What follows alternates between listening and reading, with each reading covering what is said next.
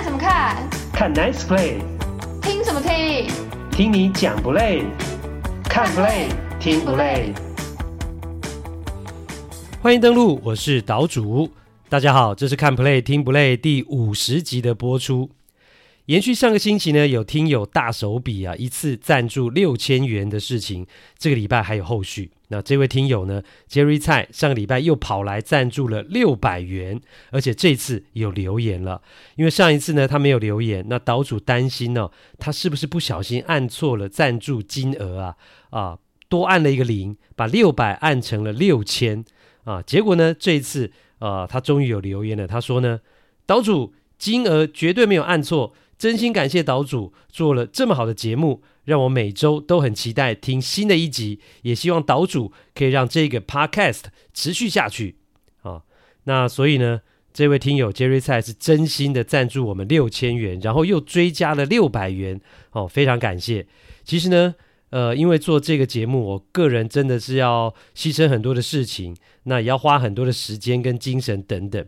啊，我觉得我自从做了节目之后呢，只要球季期间呢、啊，呃，这个周末、啊、真的都好久没有出去玩了，所以有时候真的会想要偷懒啊，或是休息一下。但是呢，看到有听友这么支持又 donate，就会觉得诶很不好意思啊，就呢会想要让自己呢继续呢硬着头皮做下去。那其实不止 Jerry 蔡啦，上个礼拜也有另外一位听友啊，呃，他的署名是 Adam 图，好、也赞助了一百九十九元。那他留言说呢，谢谢岛主陪伴我开车上班，无聊的我很喜欢你每一集都有将近快一个小时的播出，这样呢我就可以分成好几天慢慢收听。希望你能继续产出好的作品，赞赞啦！最后的最后呢，希望大谷能在季末得到一个史无前例破纪录的美职合约啊！好，那这是呢，呃，我们的听友呢，Adam 图他的留言呢，也谢谢他赞助了我们一百九十九元。不过呢，嘿，这一集可能要让你以及喜欢我们节目呢，呃，时间能够比较长的听友们失望了。为什么呢？因为呢，这个周末啊，礼拜六日两天呢，我是到了台中去啊，跟着辅大辅仁大学 EMBA 的垒球队啊，到东海大学啊，台中的东海大学去做这个移地训练。哇，不但是被操得很累啊，哦，我礼拜六的下午打完球啊，双腿几乎是没有力的趴在地上啊。那这个呢，就 Eleven Sport 的中职球评啊，陈瑞昌跟周正雄他们两个人都可以作证，因为就是他们两个操的啦。哦，哦，那除了体能消耗非常大，全身酸痛之外啊，回来台北之后呢，我的时间也变得非常的有限。那本来以为这个礼拜的节目要开天窗了，因为这个行程已经排下去，我就大概没有时间再做 podcast，呃，做这一集了。但是呢，后来我看到听友这么支持，就决定，哎，再怎么累啊，也不要让期待的听友们失望，至少不要开天窗啊。只是没有办法做比较长的内容，那这一集的时间呢会短很多，那就请呢大家多多包涵喽。这一集要讨论的比赛时间呢，是二零二三年的六月二十六号到七月二号。大谷翔平六月疯，他是不是打出大联盟史上单月最佳成绩啊？而且今年甚至还有挑战三冠王跟单季六十轰的机会，太猛了！史上罕见的完全比赛终于出现了，最近十一年来第一次，养鸡投手 Domingo Herman 创造历史。纽约球迷心情却错综复杂，媒体甚至说他不是一个投出完全比赛的完美人选，哈？有什么故事嘞？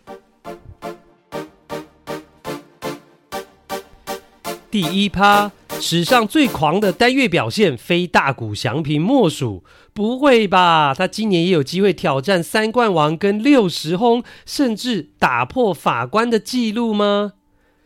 最近呢，我听到很多人说啊，已经不知道要用什么词汇、用什么字眼来形容大谷翔平的表现了，已经词穷了。因为这两三年他在大联盟的表现呢，已经一再让大家惊讶、惊艳，甚至惊吓，然后不断的赞美他、赞扬他，甚至赞叹他。但是呢，他又能够不断的以二刀流写下很多过去想象不到的记录，让大家继续刷新对他极限的认知。所以呢，最恭维的赞美之词早就已经用光了啦。但是他还继续成长跟突破，那你是要大家怎么再去形容他的表现呢？只能说啊，大谷真的是一个比疯狂更疯狂、比漫画更漫画的一个球员。那上个星期呢，大谷不论投球跟打击都演出超级精彩，让他今年史诗般的六月啊，史诗般的六月画下了完美的句点。上个礼拜呢，大谷又击出了五发全垒打，贡献七分打点，安打加上保送，一共上垒了十七次。好，在一个礼拜当中也得到了九分。啊，球季的打击率他已经上升到了三成零六了，在美国联盟排行榜也上升到了第四名啊。加上他原本就是大联盟第一的全垒打跟打点，那当然也是美联第一啊。所以大家赫然发现，哇，大谷今年诶是有机会来争夺美联三冠王的诶。而且呢，以他目前已经打到三十支全垒打的进度啊，今年也有机会上看六十轰。诶。诶，听一听，怎么感觉有点似曾相识啊？这不就是类似去年法官 Aaron Judge 的表现吗？没有错哦。法官呢，去年虽然没有拿到三冠王，但是过程当中的确是有接近三冠王的过程跟挑战的机会。那另外呢，去年创造六十二轰历史纪录的这个 Judge 呢，在洋基进行完了八十四场比赛之后，他是击出了三十支全垒打，在去年。那大谷呢？到上个礼拜六啊，打出了本季第三十轰。你猜，天使是进行了几场比赛？没有错，也是八十四场啊。这就表示说呢，大谷今年全垒打产量的进度是跟去年的法官一模模一样样啊。有没有起鸡皮疙瘩呢？所以大谷翔平今年的全垒打是真的有机会拼拼看单季六十轰的里程碑，甚至是挑战 Judge 去年才创下六十二轰的美联纪录。你说大谷心里会不会想，会不会想要打破这个纪录呢？我觉得当然是会啊，尤其去年他本来可以蝉联年度 MVP 的，就是被法官这个六十二轰的伟大纪录给打败了，他当然会耿耿于怀啊。而且我相信，能够成为最优秀的运动员，一定都有一个很重要的特质，就是不服输。好，不服输。大谷去年呢，被这个六十二轰打败，相信一定也会有不熟呃不服输的感觉。所以呢，如果今年他能够打到六十支全垒打，甚至啦有机会去打破法官六十二轰的记录，那真的是可以把去年输掉 MVP 的那一口闷气或是怨气讨回来。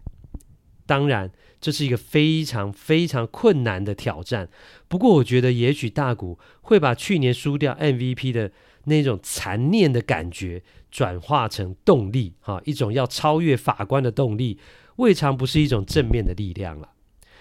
那除了打击之外呢，大谷上个礼拜先发的投球，呃，同场二刀流啊，更是再次让大家看到了，只能够是佩服的五体投地的这种感觉。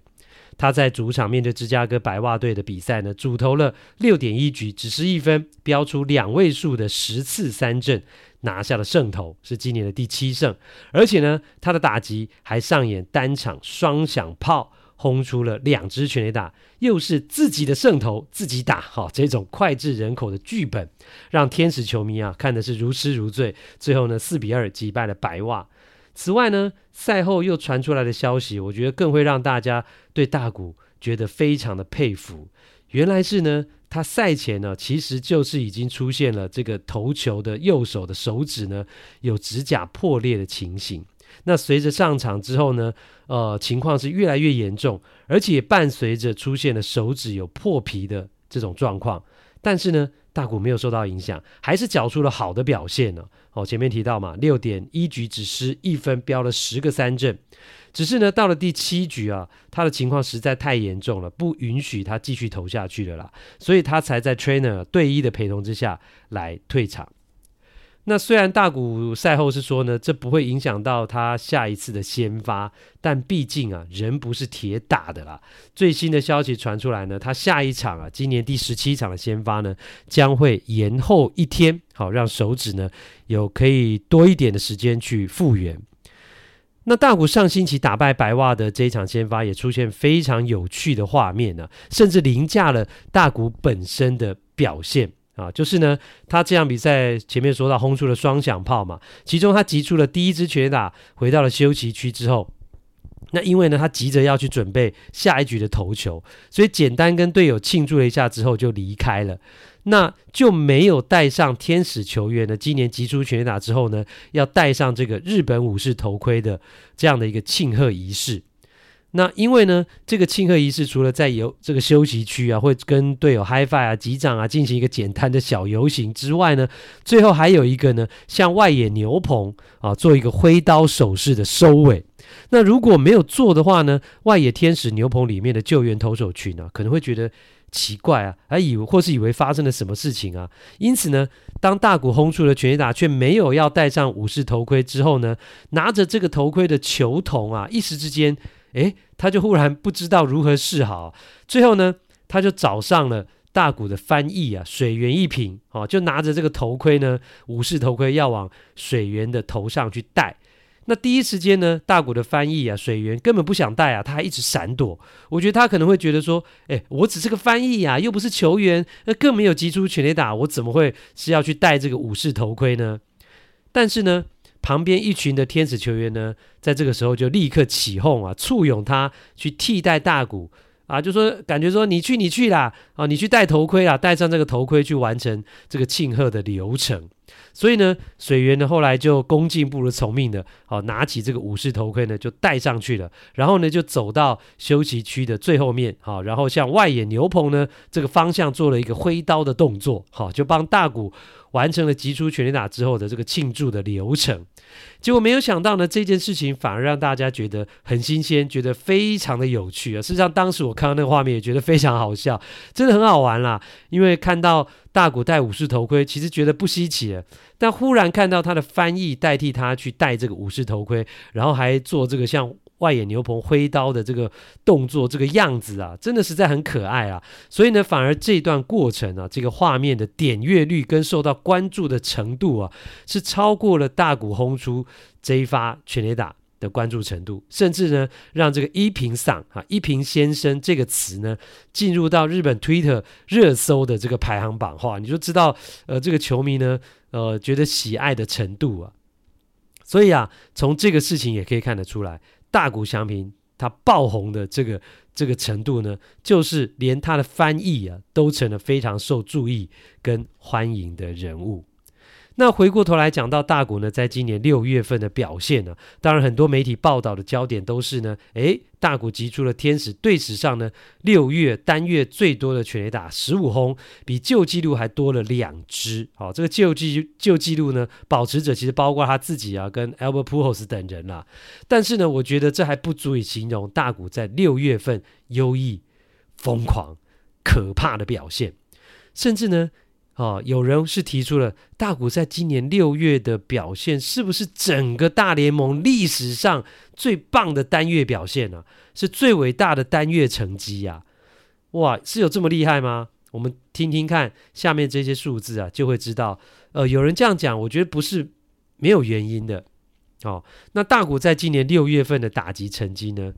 打击的三围是三成九四的打击率，四成九二的上垒率。九成五二的长打率，击出了十五支全垒打，二十九分的打点，OPS 是破表的一点四四四，哦，这是他在单六月份单月的一个打击成绩。此外呢，他还投了五场的先发，哦，拿了两场胜投，五场先发投了三十点一局，飙了三十七个三振，拥有这么疯狂的打击水准、打击成绩之外，还有五场先发、两场胜投、三十七次的三振。所以，仅仅一个月之内，他就输出了这么多的贡献，难怪会有人提出来说：“诶，大谷今年六月的表现，是不是整个大联盟史上最伟大的单月成绩呀？”那如果不是的话，谁能够举出哪个球员哪一个月的单月表现呢？能够超越大谷今年在六月缴出的成绩单呢？好，再说一次，两场胜投，三十七次的夺三振，十五支全垒打，二十九分打点，一点。四四四的 OPS，那我用大联盟呃前大联盟的金手套游击手了，以及呢二零零三年带领白袜队拿下世界大赛冠军的这个当时的总教练 Ozzie Guillen 他的话呢来做总结。哦，讲到 Ozzie Guillen 很多人对他的印象都是呢经常。呃，讲话很直白，甚至语不惊人死不休的那种类型啊。其实岛主呢也曾经跟他有过一面之缘。二零一四年呢，我到美国啊去转播世界大赛的时候呢，还在旧金山巨人队的主场呢遇到了他。那时候呢，他是帮电视台担任球评啊，已经呃离职了，离开白袜队总教练的职务了。那遇到他之后呢，我一眼就认出他了，所以呢就赶快呢，哎，好不容易看到个名人啊，找他就拍照留念了。好，那针对大谷在大联盟的表现阿吉基恩到底是怎么说的呢？他说呢，不要把贝比鲁斯跟大谷翔平相比啦，因为贝比鲁斯比不上大谷啊！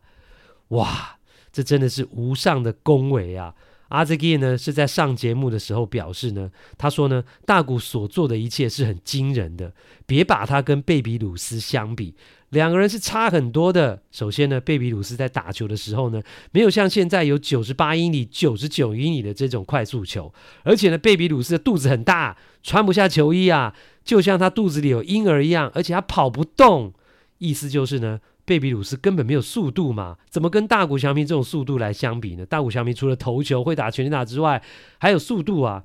那 Gian 还说呢，他第一次看到大谷投球的时候，他的想法是哇。这太惊人了吧！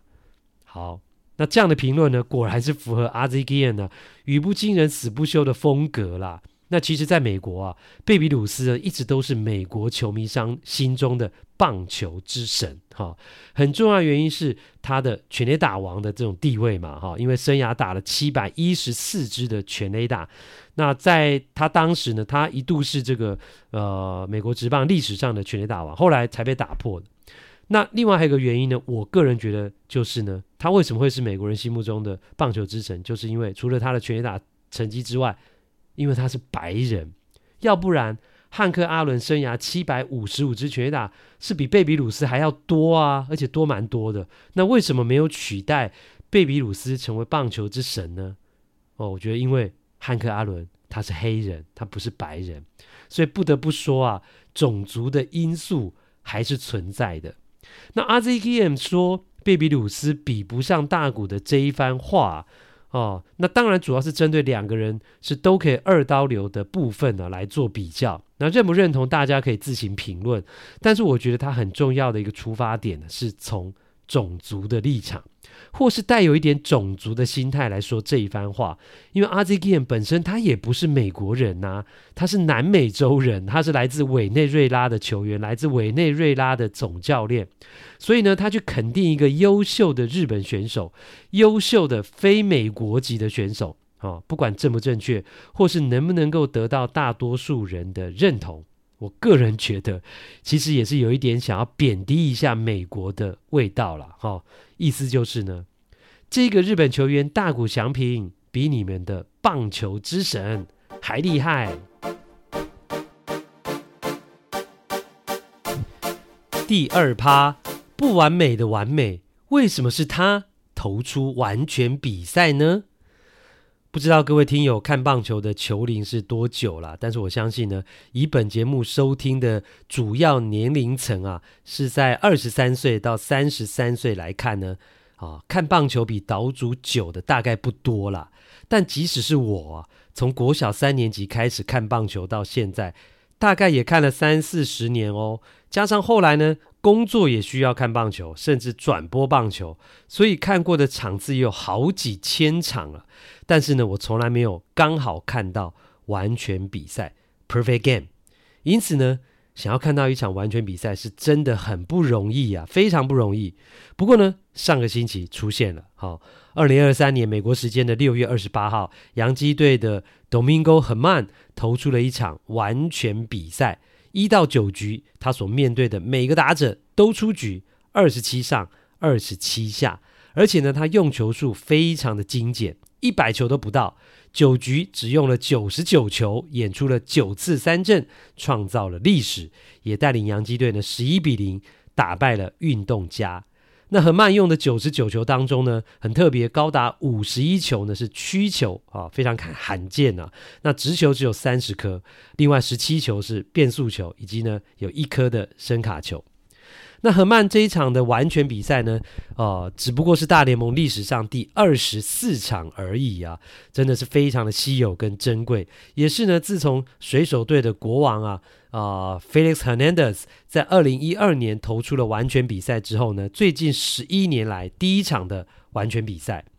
那此外呢，被台湾球迷昵称为德国人的横曼呢，其实他也是多米尼加人，哦，他也成为大联盟史上第一个。投出完全比赛的多米尼加球员，所以横曼因为投出了这场比赛，真的是名留青史啊。那至于很多台湾球迷为什么要叫横曼，叫他是德国人呢？哦，怕有些人不知道，所以稍微解释一下。因为他的姓哦，他的拼音是 G E R M A N。那如果照英文念的话呢，是 German，就德国人嘛，哈，所以才会有呃这个球迷昵称他为德国人。但其实呢，他的姓啊是西班牙文发音，所以这个 G 啊 M A N 呢，这个 G 是发 H 的音，所以是念成了很慢啊，很慢。那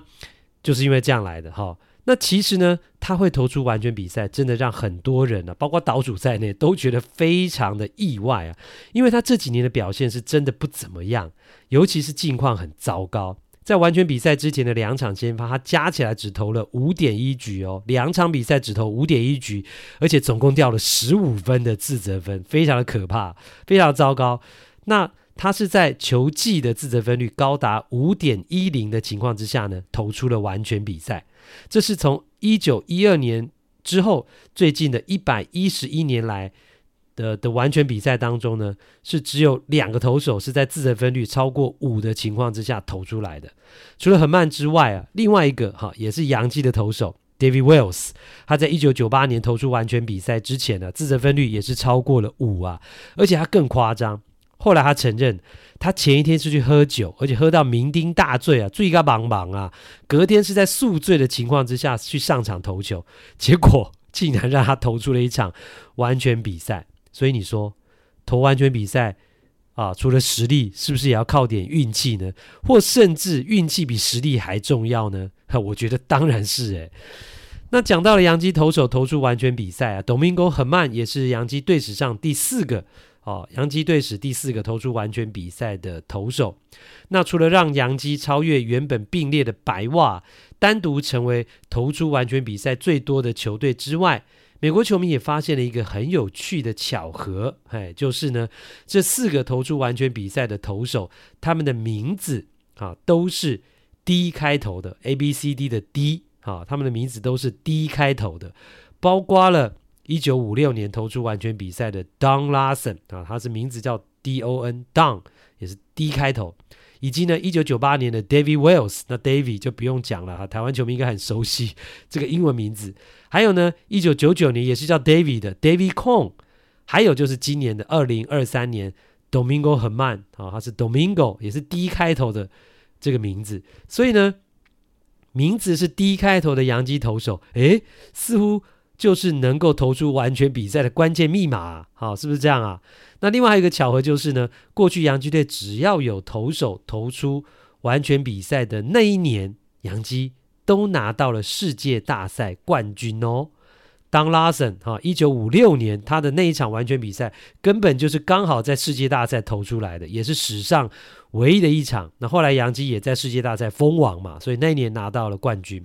那另外呢，David Wells 跟 David Cone 分别在一九九八跟一九九九投出完全比赛，这两年杨基也是拿到了世界大赛冠军啊，就这么巧哦。不过好玩的是呢，啊。当我在棒球岛屿粉砖上面分享这个巧合的时候呢，并没有让洋基球迷呢有所期待，或是激起他们的雄心壮志，反而是有不少的洋基球迷觉得，哎呀，不可能呐，哎呀，刚好今年就不是啦，好，甚至有人说，算了吧，今年很难啦，哦，看来洋基球迷自己都没信心，哎呀，迈阿密啦，不要这样啦！如果法官早日归队，哈，Judge 早日归队，加上目前已经开始投复健赛的，呃，这个新投手啊，新同学 Rodon 卡洛斯 Rodon 也回来的话，其实呢，洋基今年还是有机会的啦，还是要乐观一点的啦，哈，球季才打了一半嘛。那这一趴的标题啊，为什么岛主会说不完美的完美？为什么是他投出完全比赛呢？除了赫曼之前的状况很差之外啊，还有他其实也是一个争议很多，或者说是形象不太好的投手啊。其实呢，几年前他上到大联盟之后，岛主也转播过啊好多场他先发的比赛。其实呢，我看他投球，觉得他球质真的是蛮不错的，尤其是他的变速球。当时他在大联盟前几年，我对他的变速球印象是比较深刻，是蛮厉害的。那二零一九年，他其实也拿过单季十八胜。只是啊，这一年啊，大概还是有人会觉得说，哎，他是运气好啦。啊，呃，是这一年呢，他为什么会觉得他运气好？包括他自责分率是超过了四，而且整季只投了一百四十三局就拿到了十八胜，还有就是接下来的球季，他就再也没有复制过这样的胜投场次了，甚至打对折都没有，啊，变成一个非常不稳定，啊，状况很多，哦，无法担当大任的投手，像今年他根本也还。原本季前他没有排在洋基队正规的 rotation 前五号先发，已经被洋基算到可能是第六号、第七号的先发投手去了。而且呢，在这场完全比赛之前呢，赫曼生涯哦，他也没有演出过任何的完投跟完封。他在完全比赛之前，生涯是没有投过任何的完投跟完封的。结果生涯第一场完投，生涯第一场完封，就是完全比赛啊，真的很令人意想不到。那此外呢，他也曾经发生更严重的状况，就是呢，在场外非常脱序的行为，啊，就是呢家暴，哦，家暴，就在他二零一九年拿下十八胜的这个球季，好，当年是洋基胜投王的那一年，在九月份例行赛还剩下差不多半个月左右的时候呢，很慢呢。哦，他就带着女朋友去参加当时还是队友的这个前洋基王牌 CC Sabathia 的慈善晚会啊，沙胖举办的慈善晚会。结果他在那个场合上哦，很多洋基的球员都去参加了嘛，而且是带着女伴哈，如果是不管是老婆啦、太太哈，或者是女友等等，就他竟然在那个场合公然的对女友施暴，诶，他打了他女朋友巴掌，扇他女朋友的巴掌。所以这个情况的的确是就蛮严重的，因为大家都会看到啊。所以不止如此，后来美国媒体更爆料，好爆料说他在那一天回家之后，还继续对他的女朋友施暴。他女朋友没办法被打到呢，只好躲在房间里面，把门给反锁啊，把这个赫曼挡在外面，然后赶快打电话求救。直到另外一个队友带着他的太太到他们家去调停之后呢，这件事情才平息。哦，所以看得出来，当时的很慢真的是非常的失控啊。结果因为这起家暴事件，他就受到了大联盟严厉的惩处，重罚他禁赛了八十一场，也就是整整半个球季啊。因为家暴的事情，不是吃禁药哦，哦，也不是有什么种族歧视的状况哦，他就被禁赛了八十一场。洋基队当然损失很大，因为他是当年的胜投王啊，结果到了季后赛没办法上场，被禁赛了。此外呢，他也自己也等于就要损失半年的薪水啊，这个损失也是蛮惨重。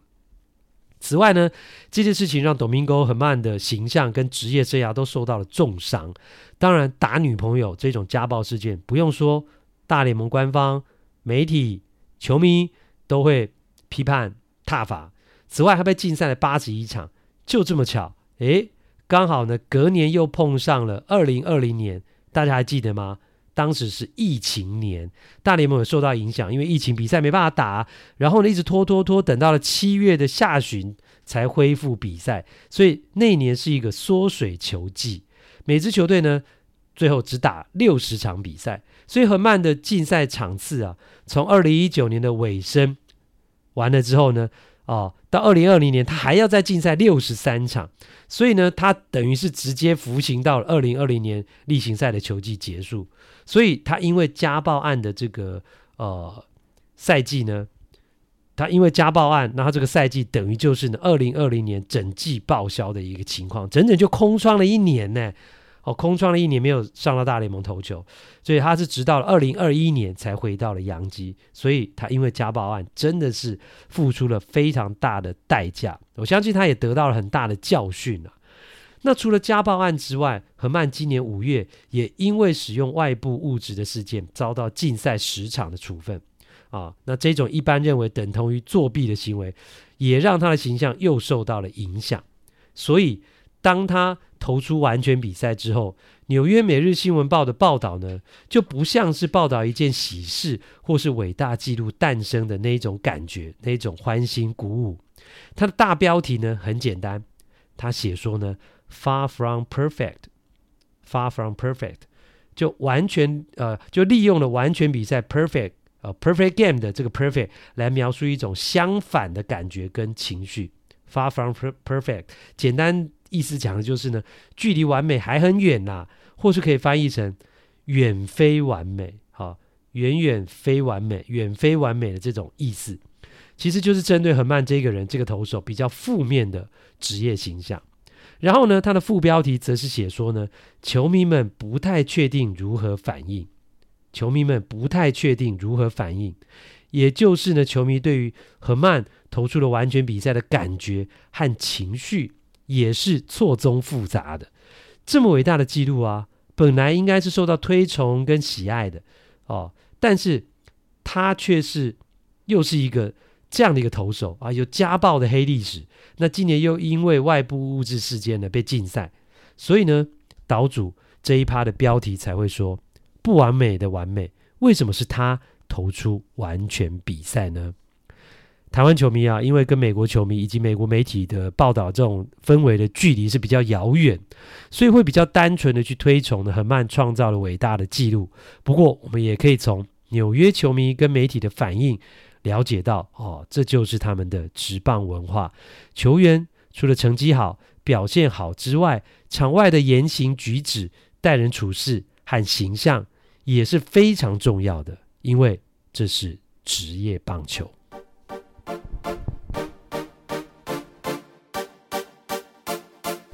这一集的最后呢，其实要稍微延伸一下上一趴的话题啊，就是呢，在。呃，赫曼投出了完全比赛之后呢，呃，我们公司呢就有一个同事跑来问我一个问题，我觉得蛮有趣的，跟大家来分享一下。呃，就是我们公司呢，呃，一个摄影记者啊，我们大家都叫他于大哥，他姓于嘛，于天的于，然后他也很喜欢看棒球，然后他最喜欢的是那个呃，Jacob deGrom，所以 deGrom 呢整季报销，他非常的难过哦。好，然后呢，他就跑来问我个，问我一个跟。这个完全比赛有关的问题，就是说，他说呢，在棒球比赛当中，如果呃打者呢击出了界外飞球，然后呢，如果很其实可以很容易接到，就形成接杀嘛。那结果这个界外飞球呢，野手没有接到，就落地了，那会不会就记一个失误呢？会嘛？好，一般来讲这是会记失误的。虽然这是一个界外球，但他如果呃能够正常接到，很轻松的接到的话，那他没有接到就是一个失误啊。好，他的问题就是说呢，如果在完全比赛的过程当中，有一个打者他击出了界外飞球，然后呢，呃，防守方的野手没有接到，落地了，然后结果被记一个失误，但后来被记的失误之后，那这个打者呢也被解决掉了，那投手呢最终还是二十七上二十七下，只是过程当中队友有发生这样的一个失误，那到底这样的状况还算不算是？呃，投出完全比赛呢，他就提出这样的一个疑问。哦、呃，当时我想一想，我觉得他蛮厉害，他这脑筋真的很会想啊，我就想到这种问题。那我也不敢百分之百确定，因为毕竟我不是裁判嘛，我们不是这种把这种规则啊，棒球规则是当好像圣经在读的这种人。虽然我对棒球规则也算是有。蛮透彻，有一定程度的了解，但我也不敢百分之百的说。但我就跟他讲说，我觉得那既然最终还是二十七上二十七下嘛，那没有任何人是 miss 掉的，没有都解决掉的。那所以呢，那即使中间队友因为手背上被记失误，那跟投手连续解决二十七名打者好像也没有太大的关联啊。所以我觉得呢，还是应该可以算一场完全比赛吧。哦。应该是这样吧？好，诶，那不晓得各位听友，你们听了我们这位同事呢，于大哥他的疑问，你们觉得呢？啊，你们觉得这样还算不算是完全比赛呢？好，大家可以思考一下。啊，如果有这个国内呢，呃，专业的裁判或中职的裁判刘伯钧，哈，我们的通灵少女的原型啊，如果你真的也有听到我们节目的话，也欢迎啊，帮我们来试疑一下，来解答一下啊，欢迎也可以到啊岛主的棒球岛屿粉砖呢，来帮大家来开示一下。好，好。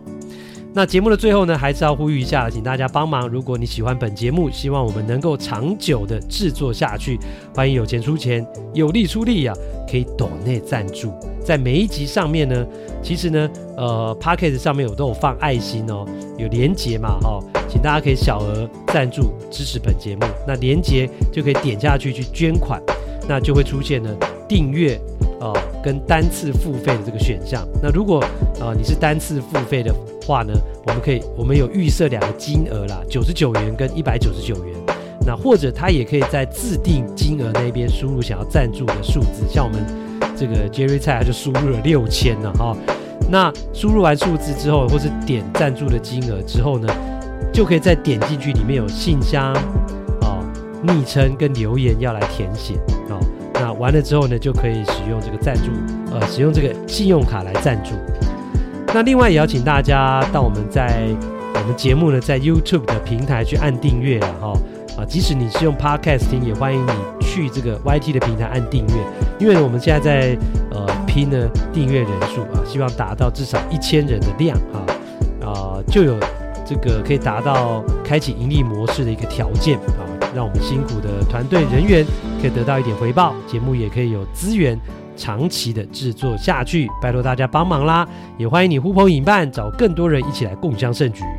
这一集的看 play 听 play 就进行到这边，欢迎大家留言表达你的看法，还有五星评价，感谢您的收听，下次再会。